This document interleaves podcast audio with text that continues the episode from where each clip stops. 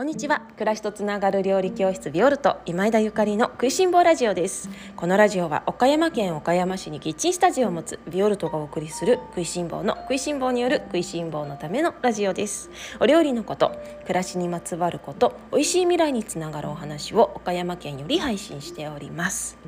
皆様おはようございます。料理家の今井田ゆかりです。本日は1月28日金曜日です。いかがお過ごしでしょうか。今日はコロナ禍の裏側を考えるというテーマでおしゃべりをさせていただきます。皆様おはようございます。1週間最後金曜日です。今日も張り切って頑張っていきましょう、えー、昨日えー、FM 岡山フレッシュモーニング岡山に久しぶりに出演させていただきました。たくさんのみなたくさんの方からゆかりさん聞いたよというメッセージいただきましてありがとうございます。えっと今回はレモン左右についてお話しさせていただいたんですけれどもこちらは少し前に食いしん坊ラジオでもお話をさせていただいたテーマなんですね。あのラジオ局の方が食いしん坊ラジオでお話ししていたレモン左右のお話をもう一度ラジオで FM であの話してくださいというリクエストをいただきましたのでありがたくお話しさせていただきました。あのあの食いしん坊ラジオのね今日何話そうかなっていうテーマはもう私の気分でコロコロもう独断と偏見であの話しさせていただいてるんですけれどもこうしてラジオの方に聞いていただきそしてあの話もう一回 FM でっていう風に言っていただけるのはありがたい限りだなと思った次第でございます。そして、えっと、昨日のですねあの時代の移り変わりにハッとしたというお話につきましてえメッセージ私が感想あったら教えてねって言ったらメッセージをあのくださった方がいらっしゃいますのでちょっとだけ読ませていただきますね。一つ目うさかんさん。本当そうですね。価値観も時代とともに変わっていくからいいと言われるものも変わりますね。ということです。本当そうですよね。あのホロスコープでは風の時代なんてあの昨年末から言われて昨年昨昨年末ですね。2020年の末から言われていますけれどもまあ本当にねホロスコープを、まあ、今日ご興味ない方はね「へえそうなの?」っていう感じかもしれないんですが、まあ、このコロナ禍もありなんかぐいっとね時代が変わった感じは誰もが世界中かんあの思っているところではありますよね。時代が変化してない。もう全然何十年も変わってないよ。っていうふうに思われてる方はきっと誰一人いなくってあの諸行無常というかあの人間ももう環境も地球も全て全て移り変わっていてそしてこの時代というかもうこの、ね、時代っていうのは目にも見えない形でもないものなんだけれどもものすごく移り変わっているすごい激動の時代をね生きているんだなっていうことを私はあの日々ね感じているんですね。だからやっぱりあの私自身私たち自身もあの日々ねアップデートをしていく必要があると思っていて古い価値観とか過去の自分にあの縛られがちですけれども人間は 縛られがちですけれども軽軽やかにねあの洋服を着替えるように昨日の私さらばみたいな 昨日の私はは前世ぐらいの気持ちであの軽やかに羽ばたいていけたらいいのかなと思ってます。私もあの私は毎日毎日新しい自分だと思って朝起きて過ごしています。昨日の私はもう昨日の私で今日の私とは全然違う自分って思っています。明日のあのラジオ配信もねあの明後日のラジオ配信も今の私と全然違う私が話すということでだからこのラジオをお話しさせていただいてあの1年以上経つんですけれども過去のね回とかあのもう懐かしいというか昔々の私がおしゃべりしている感覚がすごくあって自分でも同じ人間が喋ってると思えない感覚ですね。あの過去回遡られる方はそんな気持ちで聞いていただけたら嬉しいなと思います。そして、えっと、もう一件デュオさんいつも私のモヤモヤをゆかりさんが代弁してくれるイソップ物語のもやっと感子供に絵本を読みながら思っていました。本当そうああすっきりした。そして昭和世代の方へ嫌味なくさらっと言えちゃうゆかりさんが素敵すぎました。ありがとうございます。というメッセージでした。こちらこそありがとうございます。あの嫌味なかったですかね？大丈夫ですかね？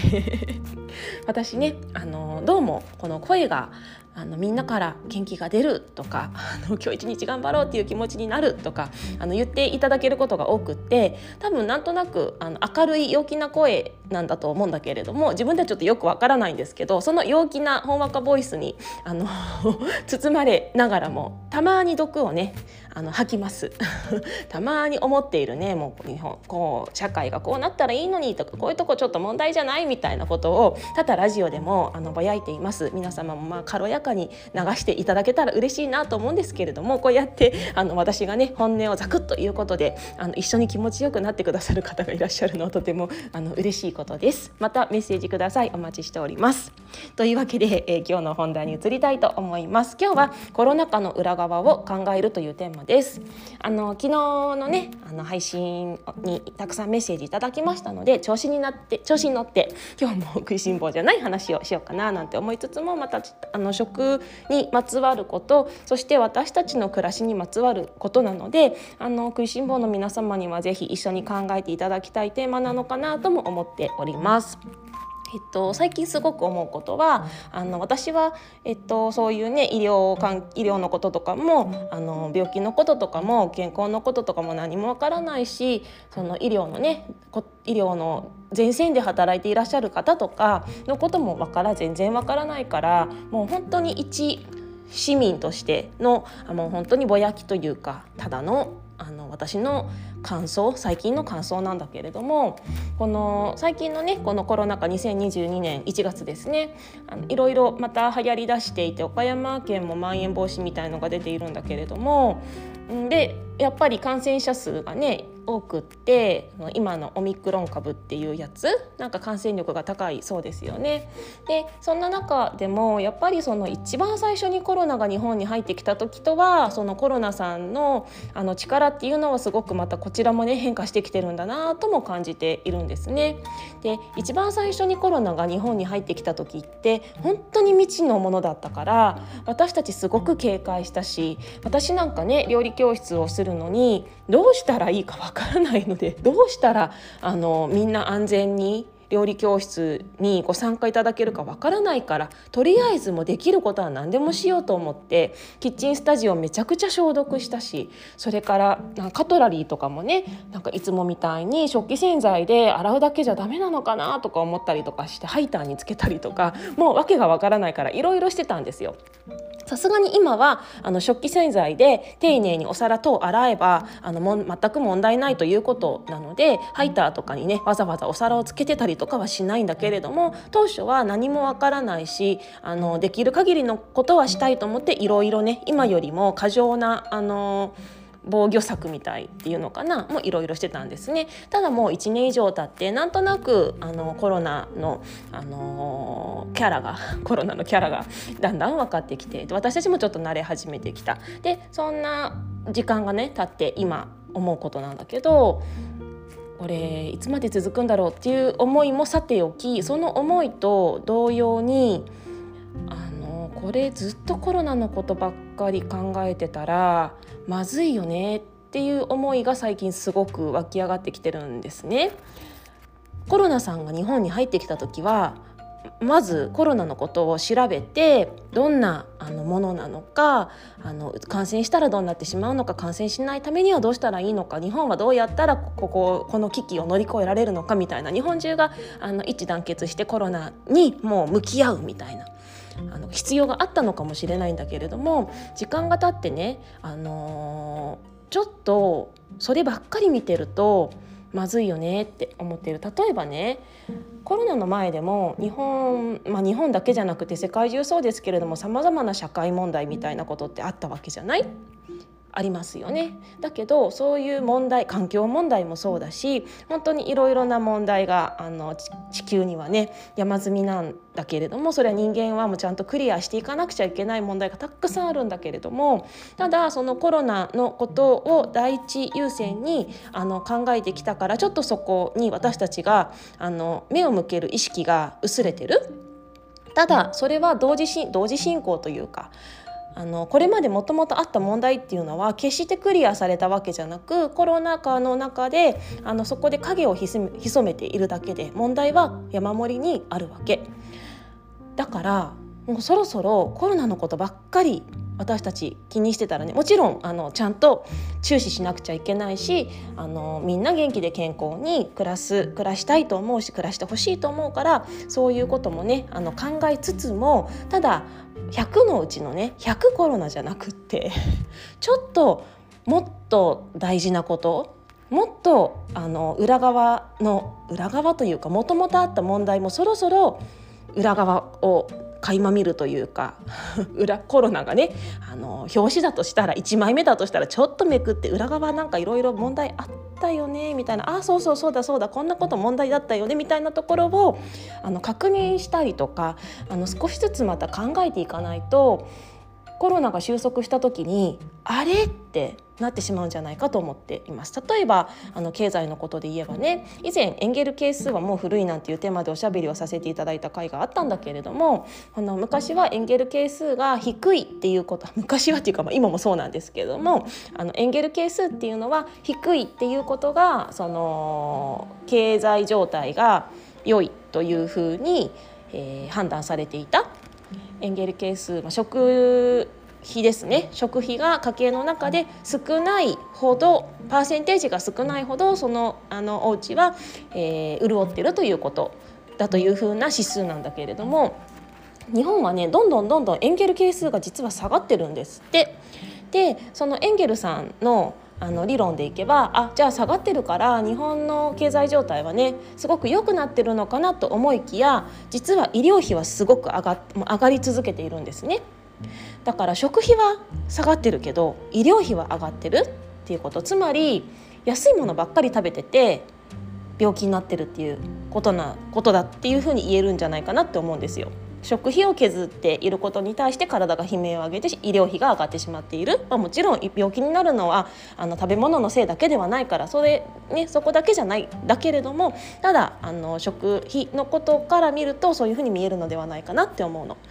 で結局食費を削らざるを得ないっていうことは裕福になってるんじゃなくって日本人の経済力の低下なんじゃないかなって思うしね。で日本人が経済力がどんどん低下してったらどうなのかなっていうことも日本日本しか日本しかないならいいけどさ地球はそうじゃないからね。だからそんな中でコロナ禍が終わって日本がどんどんどんどん貧困になっていく。えこれ大丈夫？っていうことは私たち今一度考えないと。まあ、今考えたからってすぐにどうにかね一般市民がどうにかできる問題じゃないんだけれどもそういうところにもちゃんと意識を向けていかないとコロナさんのことばっかりあのやきもきして考えてたら大変なことになると思う。で同じように環境問題ですよねもうね環境問題のことはもう言わずもがなっていう感じなんだけれども。環境のこともものすごく大事だしもう人間本位で地球を壊し続けているっていうのは本当に人間のエゴでしかないしもうまさにね自分に向けての言葉なんだけれども一つ一つあのできるところから無理なく続けられるところから環境のことも考えなくちゃいけない。そしてあの食品のこと食べ物のこと食生活のことあのひいては農業のことですね。第一次産業のことめっちゃくちゃ大事なその第一次産業のこととかも今今のままで日本大丈夫って私は結構あの昔から本気であの心配をしていて心配していてそんなことを料理教室でみんなにお伝えしたりとか一緒に考えたりとかしてたけれどもそこでコロナさんがやってきてあのちょっとそれどころではなくなってしまっていた。ただもうさすがにちょっと時間が経ってコロナさんのキャラが分かってきた今だからあんまりコロナコロナばっかりそこだけしかあの情報を集めていなかったりとかあの見ない他のことを他の周りをね俯瞰して見ることができなかったらやっぱちょっとまずいなと最近思っているところなんですね。でこれはもちろん日本のことだけじゃなくって世界全体がこういう状態である可能性もあるし私自身もね自分もあのその可能性そういう日があったりとかそういうもう何て言うのかなほら例えばあの恋愛に夢中になってたらとかね アバターもエクボとか言うじゃないですか。恋愛に夢中になってたら周りのことも全然見えなかったりとかそれからそうだなスマホに夢中になってたりとかするとはって気が付いたらあやばいもうこんな時間だとか私よくあるんですよ。あの電車に乗ってあのスマホを見てたりとかなんか SNS になんか投稿とかしていたら降りるべき駅にで降りれなくって乗り過ごしてしまったとかよくあるんですけどまさしくねこういう状態何かに夢中になりすぎていて本当はここで降りなきゃいけないのに降りれなくってでも岡山なんか最悪ですよあの一駅長いし 乗り過ごしたら一駅長いしそしてその次の駅であの反対側から来るねあの逆方面に行く電車に乗ろうと思ってもあらこっから1時間待たないと来ないみたいなことがね岡山ではざらにあります。あののでなんかもう本当そういう時にああもう本当にあそこで私はスマホに夢中になってしまった自分バカとか思ったりするんだけどでもあのそういうことがこのコロナ禍では多くの人に起こっている可能性がある。だからあのちょっとね今日は問題提起ということで自分自身もそうだしそしてあの皆さんも何か、あのー、周りがちゃんと見えてるかなってそろそろね感じ考え始めるね時に来ているのかなって思います。今年はそろそろねもうあのコロナも収束ですよみたいな声が聞こえたらいいなと思って私は前向きにあのそその辺りは考えているんだけれどもただ収束ですよってなった後どんなの？大丈夫？ってあのページをめくったらその後ズタボロじゃないの？とかちょっと思ったりとかしていてまあね自分自身もねあの今すぐ何か変えられるわけじゃないけど今自分ができることっていうのをしっかり考えて暮らしていきたいななんて思っております。ちょっと今日はお堅い話になってしまいましたがそして自分が何ができるのっていうともう本当に自分はねなんか何ができるって言ってももどかしいなっていう部分もあるんだけれども、まあ、本音で生きるっていうかねなんか自分なんかって自分なんかダメだ自分なんか一人が動いたってどうしようもないとか自分が自分なんか一人が声を上げたって何も変わらないかもしれないけどでもきっと何か動かせるものってあると思うので。うん、みんなも一緒に頑張りましょう というわけであのそんな風に締めさせていただこうかなと思います。えっと、今日ですね話は変わりますけれども1月28日金曜日はビオルトのオンラインチームの整えの会を開催します、えっと、オンラインズームで16時からです。オンラインチームの方で、えー、ご参加希望の方はメールアドレスの方に URL をお送りしていますのでチェックしてみてください。万が一届いていなかったらあの私の方にお知らせいただけますと16時までにお知らせいただけますと幸いです。きっと大丈夫だと思うんだけどあのビオルトはオンラインレッスンとオンラインンサロンとそれからオンラインショップの利用券とそれからもろもろのなんかいろいろ特典がついたオンラインチームというものを、えー、運営しています。月々2980円なんですがそのオンラインレッスンとかね送られてくるのと別に毎月1回「整えの会」という会を、えー、今年2022年から開催させていただこうかなと思って今日実は初回なんですね。みんなで包丁を研ぐという会です。初心者の方大歓迎。あのちょっとずつ誰がとあの包丁っていういうのはやっぱりね